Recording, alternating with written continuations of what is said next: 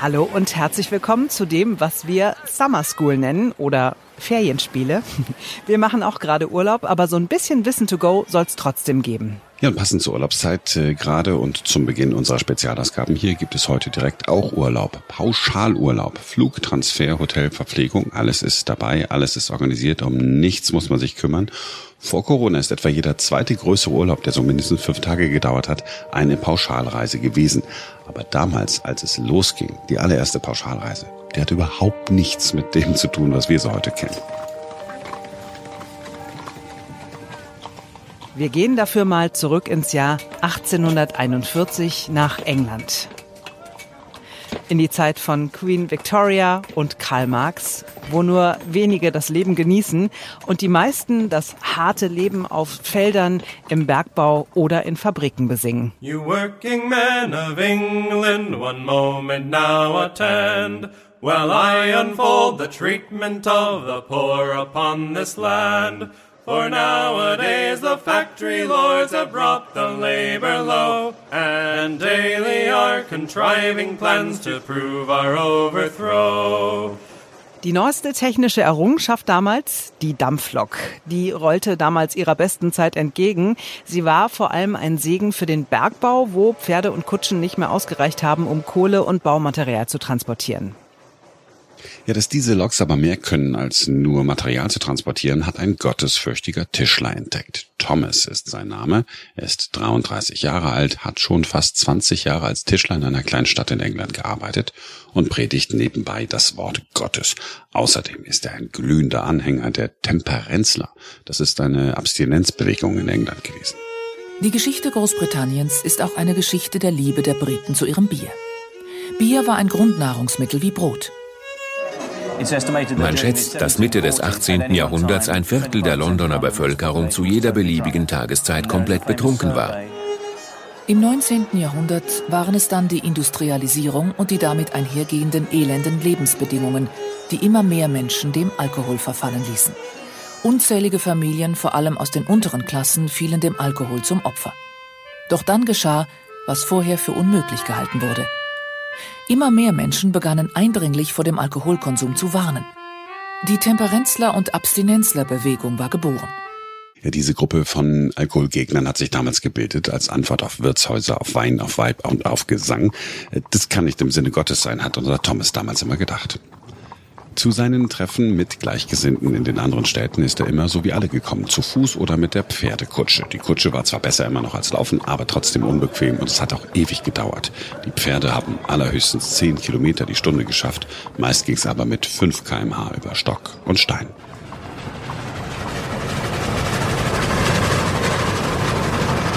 Die Dampfloks waren fünfmal so schnell. Man glaubte damals aber, das sei viel zu schnell und somit ungesund für Menschen. Ärzte meinten, dass solche rasanten Fahrten zu Ohnmachtsanfällen und Kreislaufzusammenbrüchen führen würden oder gar äh, zu Herzinfarkten. Das ist nicht passiert, aber es gab immer wieder Unglücke. Ganz in der Nähe ist Ingenieuren kürzlich etwas Bahnbrechendes gelungen. Sie haben eine Dampfmaschine auf Räder gestellt und zum ersten Mal auf den Schienenwegen der Kohleminen in Betrieb gesetzt. Aber die ersten Lokomotiven sind viel zu schwer und alles andere als zuverlässig.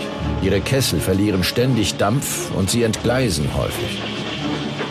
Die Ingenieure bekommen die eisernen Ungetüme einfach nicht in den Griff. Alles stand unter einer furchtbaren Belastung. Andauernd brach etwas. Zuverlässigkeit war die größte Herausforderung. Es wurde weiter geforscht und Thomas ist dran geblieben. Er wusste, dass es viele gibt, die trotz allem schneller zum Ziel kommen wollen. Also hat er sich im Sommer 1841 für das nächste Treffen mit seinen Abstinenzlern eine Dampflok organisiert und ein paar Waggons ohne Dach und ohne Sitze dranhängen lassen. Zusammen mit über 500 Gleichgesinnten aus den umliegenden Ortschaften ist er so am 5. Juli 1841 losgefahren. Zum Vereinstreffen in die nächstgrößere Stadt, 20 Kilometer entfernt. Für die Passagiere gab es Fahrtwind, Sandwiches und Tee. Dieser Ausflug vor genau 180 Jahren war so eine Erfolgsgeschichte, dass der Tischler und Hobbyprediger Thomas damit weitergemacht hat.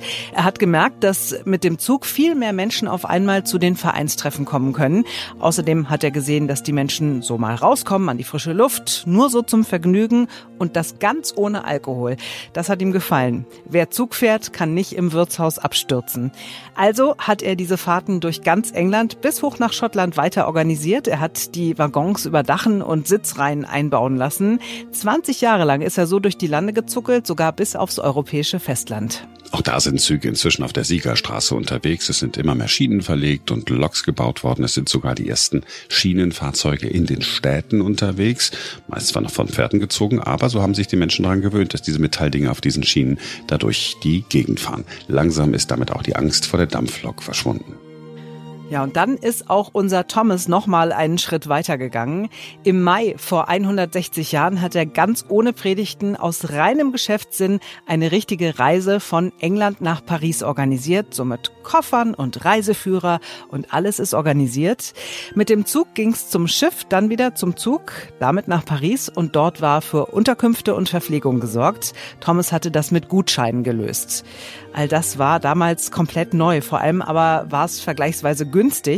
Zum ersten Mal konnten nicht nur Adelige und Fabrikbesitzer reisen, sondern auch weniger reiche Menschen. Und unseren Thomas dürftet ihr auch alle kennen. Sein Nachname war Cook, Thomas Cook. No name in the world is more instantly recognizable in connection with travel than Thomas Cook. He made it possible for countless millions of tourists to visit stunning locations by arranging excursions at affordable prices for all classes of people.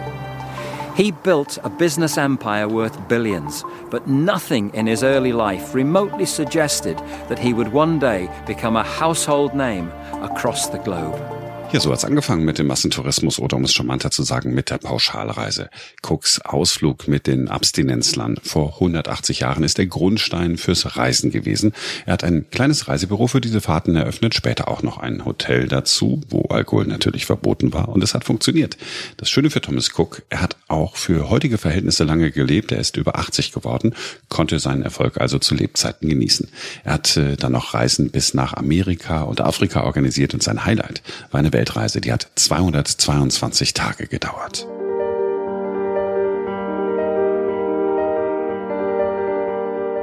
Ja, aus dem Reisebüro von Thomas Cook ist über die Jahrzehnte ein riesiger Weltkonzern geworden.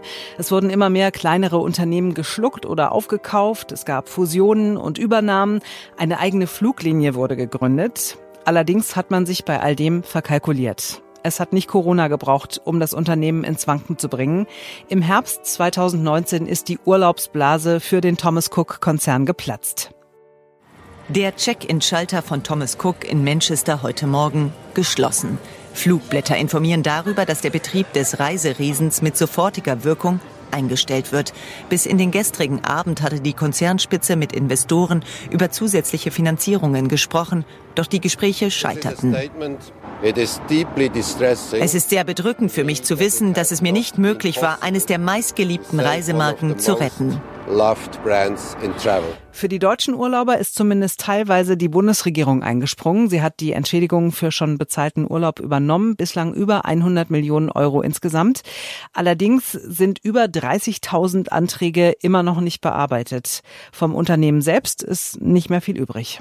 Ja, der Pauschalurlaub ist aber nicht tot abgebremst. Vielleicht äh, ist er durch Corona. Marktanalysten gehen alle davon aus, dass der Boom zurückkehren wird. Es wird so geschätzt, dass mindestens 30 Millionen Deutsche nach der Pandemie mindestens einmal im Jahr eine Pauschalreise buchen werden. Alles trotz Airbnb.